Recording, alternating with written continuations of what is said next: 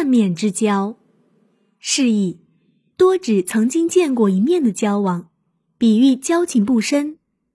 出处：南朝宋范晔《后汉书·殷凤传》。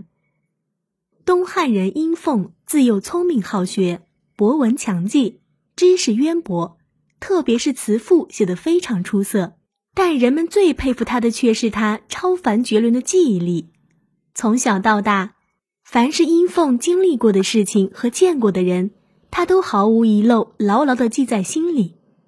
有一次，殷凤与好友许逊一道进京，途中看到路边有一大碑。只见碑上的字笔法遒劲，功力不凡。许逊看了，想下马仔细欣赏一下碑文写些什么。殷凤骑在马上，纹丝没动，只是飞快的看了几眼，便对许逊说：“许兄，我看就不必下马了，我回去抄给你就行了。”许逊听了却不相信，虽听人说过殷凤记忆力过人。但也不能如此神速就记住了。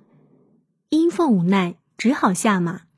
他让许逊看着碑文，自己转过身去，将碑文从始至终一字不错的背了一遍。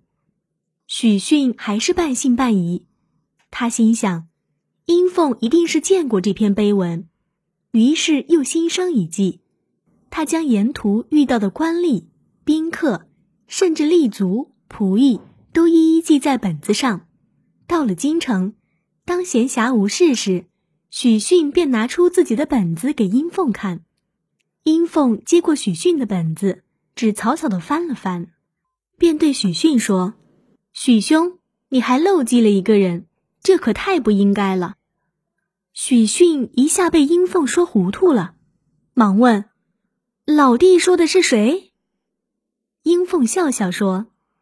颍川伦是都婷婷长葫芦，我们曾经在他那里喝过水，你怎么忘记了？许逊听了殷凤的话，才猛然想起来，确有这么回事。到这时，许逊是彻底信服了，确信殷凤的记忆非比寻常。还有一次，殷凤到彭城去拜访朋友袁鹤，恰好袁鹤外出不在，大门紧闭。殷凤上前敲门，恰逢袁家请了一个匠人，正在院中造车。那匠人听到敲门声，便将门开了一道缝，露出半面脸，看了殷凤一眼，告诉他袁鹤不在。殷凤便转身离去。过了三十年，殷凤在路上再次遇到那位造车匠人，便上前与他打招呼。匠人根本想不起在哪里见过这位先生。殷凤说：“我就是当年你在元鹤家造车，开门露半张脸看到的那个人。”